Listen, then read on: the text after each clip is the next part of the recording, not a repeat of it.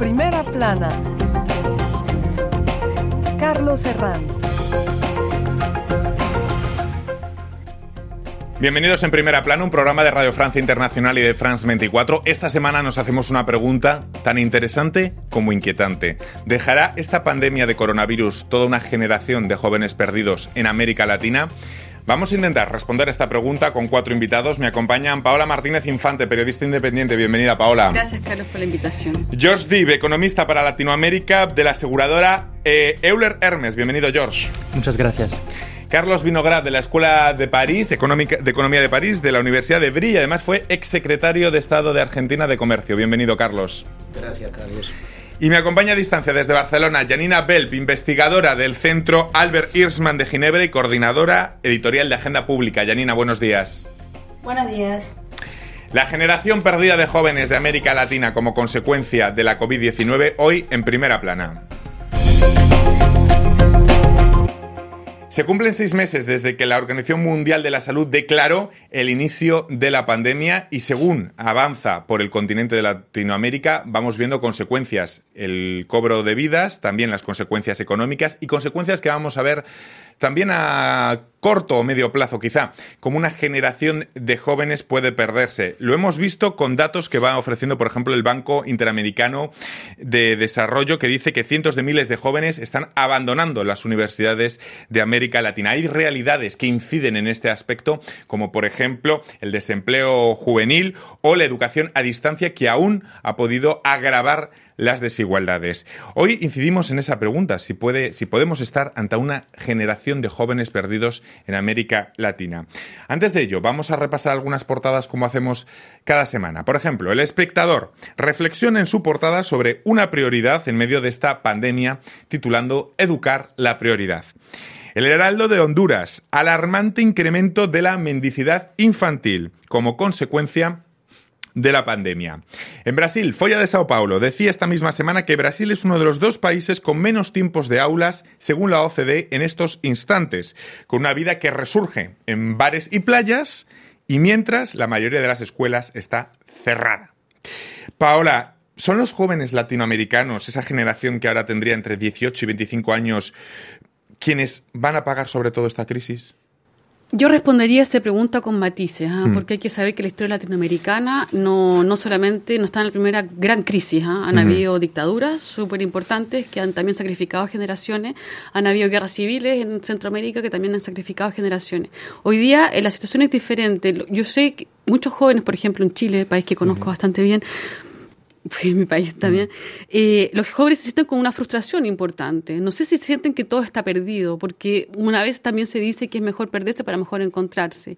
Es cierto que hoy día este gran paréntesis, hay que olvidar que Chile, por ejemplo, llevan seis meses confinados en, Santiago y en diferentes lugares, seis meses de encierro absoluto, de aislamiento, y ha generado una cierta frustración de lo que les depara en el futuro, por ejemplo. Hay ciertos sondajes que se han realizado a través del Instituto de Juventud Nacional, que, cuál es el sentimiento de la población chilena, sobre todo estos jóvenes entre 15 y 29 años, y sobre todo ellos se manifiestan con mucha inquietud respecto a su situación económica, que es una situación de pobreza enorme, que la vamos a hablar más tarde, y también respecto a sus estudios. Mucha gente ha dejado de estudiar porque no tiene la cabeza disponible para poder hacer estas clases a distancia. Tampoco tiene los medios necesarios, informáticos, de conexión y también para poder seguir estas clases a distancia. Entonces, yo no hablaría de generación perdida, porque insisto, yo pienso que la historia de nuestro, de nuestro continente nos ha dado razón suficiente para pensar de que los jóvenes y, y toda, toda la gente de Latinoamérica tienen los recursos necesarios y suficientes y una fuerza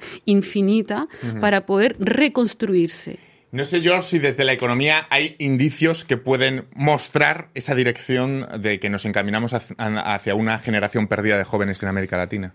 Bueno, es verdad que no es la primera dificultad de, la región del continente, pero esta vez es un poco diferente porque es probablemente la, más fuerte recesión eh, de, la región en la reciente historia. Nosotros en Euler Hermes prevemos una contracción de la economía del PIB de menos 7,5% y, y, es un triple shock.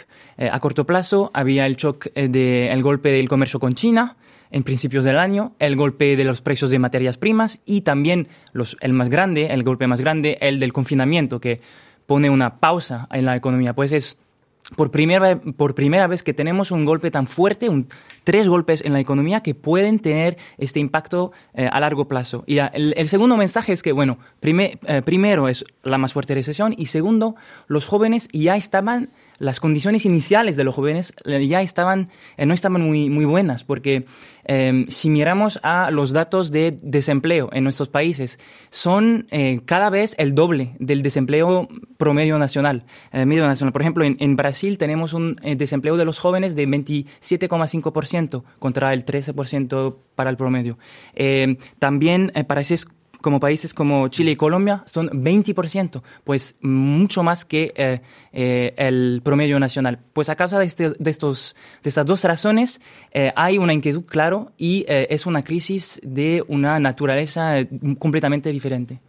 Carlos, ¿qué características específicas económicas tiene esta crisis que no tuvieran otras en el pasado de Latinoamérica? Es, complementando las, las dos, las dos descripciones precedentes que son muy ajustadas, si dentro del marco de esta mm. contracción que es global, es una de las contracciones más grandes, incluso comparado con la epidemia de la gripe española, que es importante ver ciertas características. ¿Cuál es el elemento distintivo entre la reacción de los países del norte y los países del sur? Me parece que eso es importante para entender lo que pasa mm. con los jóvenes. Y es fundamentalmente que la cuarentena y la contracción de la economía opera sobre una estructura social diferente y esto lo centralizaría en el nivel de informalidad. La informalidad en la región eh, eh, es el país que tiene menor informalidad es Uruguay, que está en torno del 25%, y los que tienen más informalidad están en torno del 50%, siendo Brasil, eh, Argentina, México, Chile está en niveles intermedios, algunos países Centroamérica. ¿Y por qué esto es importante? Mm. Porque la cuarentena corta los flujos de ingresos de los sectores formales, de los sectores modernos, hacia los sectores informales. Y los sectores informales les llega con más dificultad las ayudas que han sido masivas, eso es interesante a diferencia del pasado en otras crisis, en todos estos países los programas fiscales han sido gigantescos, pero los patrimonios de los sectores informales son muy bajos, viven al día. De manera que estos cortes, por un lado, les cortan los flujos de consumo, agravan los efectos de demanda y la recesión por el peso del sector informal, que es entre 25 y 30% de la mano de obra, y al mismo tiempo genera desajustes en la vida social. Pero por otra parte, los informales tienen un porcentaje de, eh, de, una, de la ciudadanía que vive en condiciones habitacionales muy, muy eh, deficientes, slums, favelas, villas. Allí el hacinamiento es muy fuerte. ¿Cómo hacer una cuarentena con gente que vive a cinco personas en un, en un cuarto? Esto genera desafíos eh, muy importantes que podemos discutir en más detalle, pero creo que si tuviera que elegir un elemento distintivo, tomaría este, la informalidad, como eh, elemento radical Un pequeño y le pregunto a Janina también. Sí, pero no hay que olvidar que la desigualdad eh, tremenda, la brecha salarial existe antes de esta pandemia. Y eso justamente esta pandemia ha puesto de manifiesto las enormes desigualdades. La gente se ha dado un porrazo tremendo para darse cuenta que efectivamente vivimos en un continente que es profundamente desigual, donde el sistema neoliberal que ha sido implantado en muchos de los países hoy día está pasando la factura a la generación de jóvenes y a los más viejos también. Janina Hueltes de Barcelona. Janina, eh, nombraba a Carlos Vinograd específicamente ese elemento de informalidad. Claro, muchos de los universitarios que están dejando ahora sus estudios fueron los primeros también de sus familias que consiguieron llegar a la, eh, a la universidad. Pero claro, ¿cómo estudias cuando pues no tienes para sobrevivir? ¿No? Vaya, sí, creo que la pregunta se responde, se responde sola, ¿verdad? Mm. O sea, el problema en, en mi opinión, es mm. realmente dramático. No podemos pensar solamente en los jóvenes, ¿no? Mm. Se hablaba de las dimensiones de la crisis económica, la pobreza va a crecer y el foco, creo que ahí lo mencionaba Paula también, está en la desigualdad. Cuando hablamos de educación, es sumamente preocupante lo que está pasando con el nivel universitario, pero creo que es aún más preocupante lo que está pasando en los niveles primarios, sí. en la educación básica. Y eso sí que va a ser un enorme refuerzo a la desigualdad. Eh, algunas instituciones ya han cuantificado incluso ese abandono de matrículas que puede ser, atención Leo, un 25% en el caso de Colombia y porcentajes parecidos en países de la región según el Centro de Estudios Latinoamericano. Claro, ese éxodo, les planteo, amenaza a todo lo que ha habido antes, que es muchos años en muchos países de la región haciendo muchísimos esfuerzos por intentar dar pequeñísimos pasos en lo que es la, desigualdad en la educación, ¿no? Exactamente, y también, insisto, no hay que olvidar, por ejemplo, el caso chileno, la gente se endeuda para poder que sus hijos vayan a la escuela, los estudiantes universitarios se endeudan para poder pagar cinco años de estudio y seguir pagando 20 años después créditos que le, que le vuelven cuando son profesionales. Entonces ya la situación de los estudiantes, por ejemplo, en mi país, era una situación precaria. No hay que olvidar que ha habido numerosas revoluciones de pingüinos en el 2013, luego la revolución de estudiantes para solicitar una educación gratuita y de calidad Hoy día, ¿qué pone de manifiesto este, esta crisis de la pandemia y el confinamiento? De que efectivamente los estudiantes hoy día están pensando, por ejemplo, hay chicos que hacen clases y están en Zoom en sus clases y les suena el teléfono y tienen que hacer un delivery porque están trabajando y estudiando al mismo tiempo. Y el trabajo de delivery eh, les sirve para pagar sus estudios y además para poder pagar un poco y ayudar a la economía, esa economía circular de su, de su familia, donde, por ejemplo, el padre ha perdido el trabajo informal, del cual hablaba Carlos anteriormente, porque en Chile, por ejemplo, el, el sistema informal de trabajo funciona todo el tiempo. Yo creo que además este ejemplo que ha puesto Paula es como muy visual, ¿no? Todos no, nos imaginamos ese caso del chico al que le suena el teléfono y tiene que hacer un trabajo temporal. Bueno, uno de los problemas y por qué la razón por la que la, educación es tan importante también eh, en algunos de esos países es que la corrección de las desigualdades ex post, después de ocurrido, también no está tan buena en estos países. Pues hay las eh, desigualdades de oportunidad que la educación corrige y también las eh, ex post que la, los impuestos pueden corregir. Y el problema es que los sistemas de impuestos en nuestros países, la CEPAL de la ONU dice que son seis veces menos efectivos para corregir las desigualdades que los de Europa, por ejemplo. Y pues lo que puede hacer Latinoamérica es también eh, reformar su sistema de impuestos para corregir después de ocurrido estas eh, desigualdades y un poco compensar esta importancia y esta desigualdad de oportunidad con la educación. Mm. Quiero seguir avanzando en lo que supone este éxodo. Sí, Janina, ¿me ibas a decir algo? Sí, quisiera agregar, si me permites, que Carlos eh, mencionaba que ha habido ayudas en los distintos países. Y eso es verdad, pero la pandemia también está poniendo en evidencia un enorme problema de capacidades estatales. Y doy dos ejemplos. En Perú, por ejemplo, se aprobó la compra de tablets para acompañar el proceso educativo, pero sin embargo no se pudieron comprar porque el procedimiento de compras no estaba suficientemente mm. aceitado y pasados dos meses las tablets seguían sin estar. Y lo mismo ha ocurrido en Guatemala, con un paquete de ayuda sin precedentes que a día de hoy tiene una ejecución eh, inferior al 20%. Mm. Me pide la palabra Carlos Vinograd, pero espéreme un momentito porque vamos a hacer una pequeña pausa y seguimos analizando toda esta realidad de generación perdida de jóvenes latinoamericanos a vuelta de pausa aquí en Primera Plana.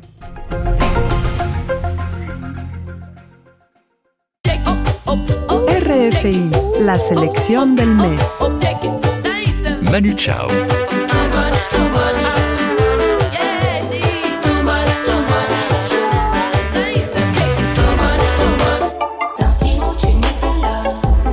Polo épan. Je devine parfois. Ton profin se retrouve.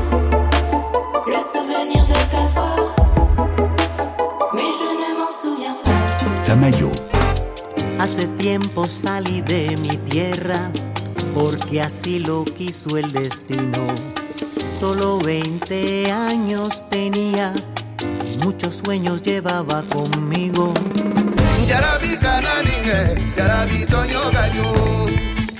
Bomba Wasulu Groove.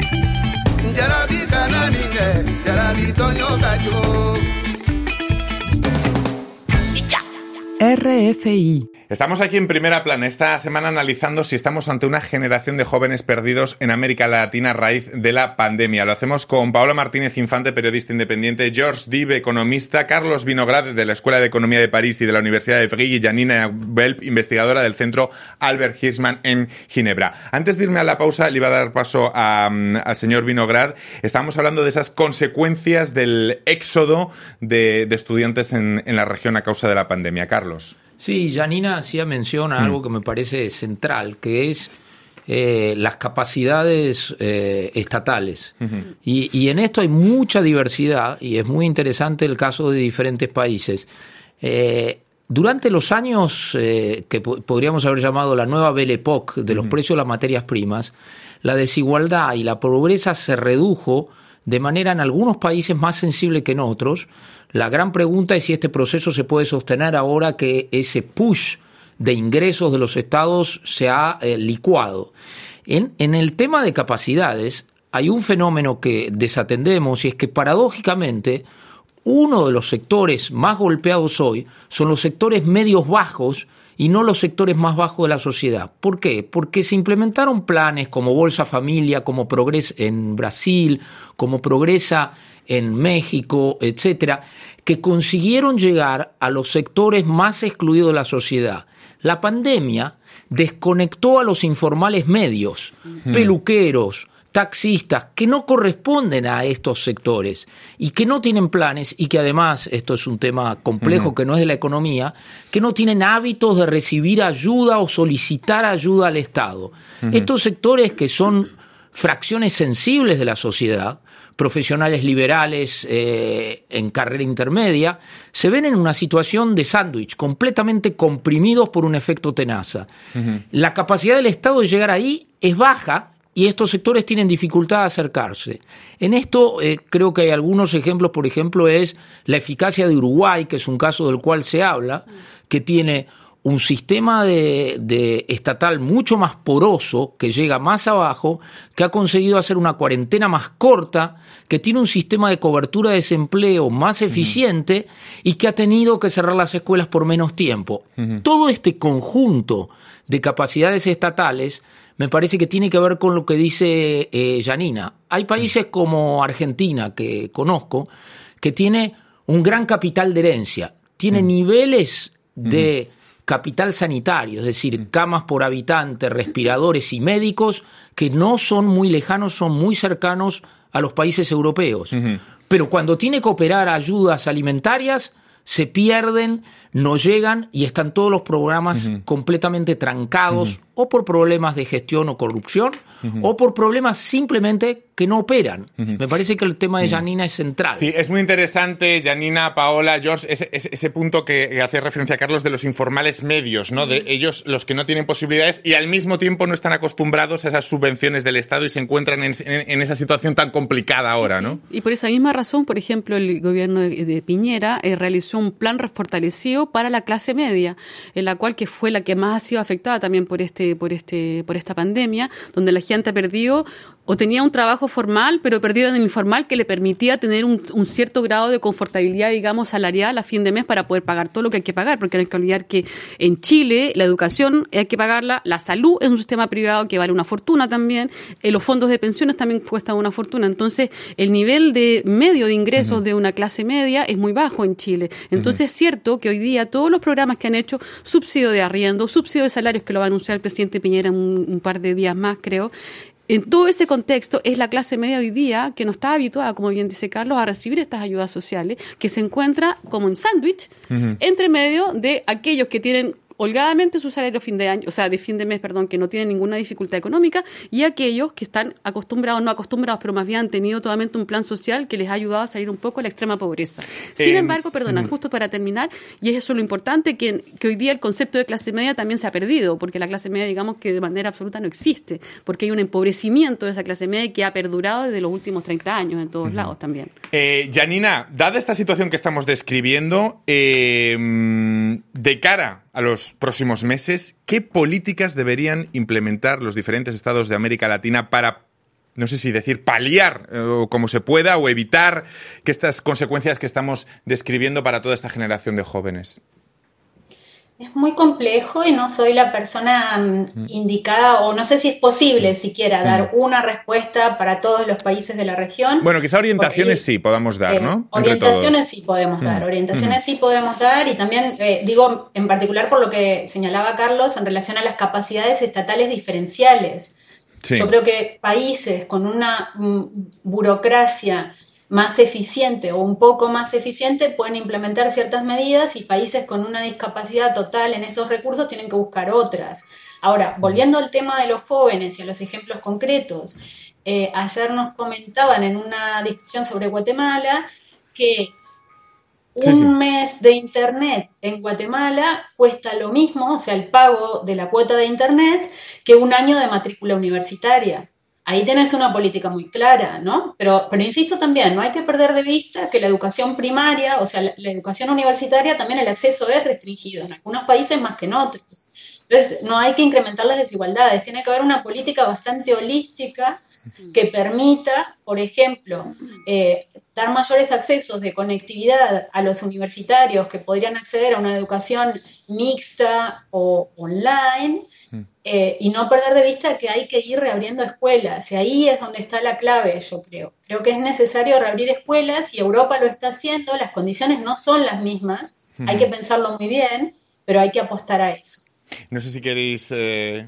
Me gustaría completar un poco la, la, la, respuesta y, las, y los puntos muy justos que, -huh. que, que, fueron hechos a propósito de las diferencias en las respuestas eh, eh, presupuestarias y monetarias entre países de Europa o de Estados Unidos y países de América Latina. Cuando miramos a, a los datos del Banco Central que, que intenta eh, ver cuántas medidas fueron eh, adoptadas por los diferentes países, cuál es la parte de estas medidas que es dirigida a proteger los empleos. Lo que vemos es que en países de Europa Europa eh, y de Estados Unidos es más de, del 30% a, hasta el 60% de todas las medidas, todas las medidas que son dirigidas para proteger los empleos. En América Latina, en Perú, Chile y Colombia son menos de 20%, pues lo que podemos eh, eh, aconsejar o, o, orientaciones de políticas públicas son eh, orientaciones para reintegrar a, a, gente inactiva después de, de, esta crisis al mercado laboral con eh, políticas activas del mercado laboral para paliar a este efecto de desempleo, porque eh, los países de América Latina vieron sus desempleos, sus tasas aumentar mm. muy fuertemente, disparar en esta crisis comparado con otros países de Europa donde los empleos se mente, eh, mantengaron eh, gracias a las políticas del gobierno. Toda esta situación, y les quiero preguntar a todos, ha supuesto una frustración, sin duda, para los jóvenes, sus primeros empleos, sus estudios, sus amistades. No sé si podríamos decir que este 2020, Paola, está siendo un año de frustración para los jóvenes de América Latina. ¿Cómo, se, ese, ¿Cómo, calibramos ese elemento de la frustración que a lo mejor va más allá de los datos económicos que estamos sí, exponiendo? Yo pienso que es cierto que hay que salir un poco de los datos macroeconómicos porque mm. en realidad es que son micros, que son mucho más duras en realidad que está, de lo que estamos conversando acá, en la cual en gente, hay gente en Chile que dice prefiero morir del COVID que morir de hambre, por claro, ejemplo. Y no son frase. solo los adultos que mm. lo dicen, son también los jóvenes y los menos jóvenes. Todo el mundo hoy día se siente en una situación de, de trampa absoluta, de una trampa social, donde hay un sistema social de protección social en ciertos países que es muy deficitario, que, es un, que no funciona. Entonces yo pienso que hoy día esa frustración que se genera en la sociedad, no, insisto, todavía en Chile no hay que olvidar que hubo un estallido social que comenzó en octubre, que ya ponía de manifiesto todas las desigualdades y los problemas que había en la economía del país, que generaba enormes desigualdades. La gente no tenía para comer, no tenía para educarse, no tenía dinero para vivir decentemente. Entonces, ¿qué hace esta crisis? Efectivamente, ha dado, insisto, un cachetazo a todo este sistema liberal, neoliberal, donde han tirado por la ventana los servicios básicos, ¿ah? la educación, la salud, y hoy día los gobiernos están, por ejemplo, el gobierno de Piñera, en vez de tomar medidas preventivas, hace acciones inmediatas para poder paliar. No sabemos lo que va a pasar más adelante. Hoy día es cierto, hay gente que yo puedo entrevistar, aquí y allá, diferentes edades, diferentes estratos sociales, que sienten que ha sido un año un poco perdido, un poco perdido, nuance. No uh -huh. se sabe qué va a pasar más adelante. Pero sí hay una frustración enorme porque toda la reivindicación que había comenzado en octubre fue parada por la pandemia. Esperan que en octubre, con el plebiscito que se va a hacer a, fin, a fin de, fines de octubre para cambiar la constitución y abrir nueva perspectiva, las cosas puedan volver a funcionar y uh -huh. puedan volver a, a, marchar esta máquina uh -huh. de la reivindicación social que es muy importante. Janina, ¿cómo valora usted ese fenómeno, ese elemento de la frustración más allá de los datos económicos? Eh, bueno, coincido con lo que decía Paula, hay que verlo a nivel micro y creo que ahí hay, hay muchas diferencias también en la situación, en el escenario político mm. que está viviendo cada país, por un lado. Eh, quizá en Chile la perspectiva del plebiscito añada cierta ilusión, a, sobre todo a los jóvenes que han estado muy movilizados en, en las protestas. eh, y depende de muchos países. Ahí incorporaría quizá la variable de la democracia, ¿no? que, que veníamos viendo que el apoyo a la democracia está disminuyendo en la región y preocupa especialmente que los jóvenes perciban que la política no es capaz de transformar cosas. Creo que ahí también hay que trabajar tanto el relato como la eficiencia de las políticas públicas para que se fortalezca, refuerce o restablezca la confianza en la política. Eh, Carlos, no sé si quería añadir algo más sobre esa percepción o ese desencanto que puede incluso incrementarse a partir de ahora en esa generación de jóvenes latinoamericanos. Sí, en esto seguiría un poco la línea de, humildad eh, de, de, Janina. El, problema es muy complejo. Por un lado, las cuarentenas eh, protegen vidas actuales y por otro lado generan problemas futuros. Más allá de la, de la frustración de los sectores medios, hay algo que no que la política tiene mucha dificultad para gestionar y que es lo que yo llamo vidas y vidas. Se protegen vidas actuales, pero por ejemplo en los sectores más desfavorecidos, ya no los sectores medios que hablábamos antes, sino los sectores bajos nuevamente, va a haber problemas en la próxima generación por los problemas de pérdida de ingresos que están siendo muy prolongados, porque hasta que no llegue la vacuna, la perturbación de la vida social va a continuar. Y los chicos ya no son los adolescentes. Estos chicos van a mm. tener problemas alimentarios, nutricionales. Sabemos que las aptitudes cognitivas y educativas futuras van a ser afectadas. No somos el África, de manera que la malnutrición no genera una, por ahora, mayor mortalidad infantil. Pero tenemos un problema Problema que la política es difícil que responda porque las elecciones son periodos cortos y tiene que responder a la ansiedad de las muertes de hoy. Tenemos que dejarlo ahí, Carlos, porque me quedo sin tiempo. Les hemos propiciado un montón de elementos a los telespectadores para que puedan valorar esta generación perdida América Latina. Muchísimas gracias a los cuatro y a todos ustedes. Hasta la próxima semana en En Primera Plana.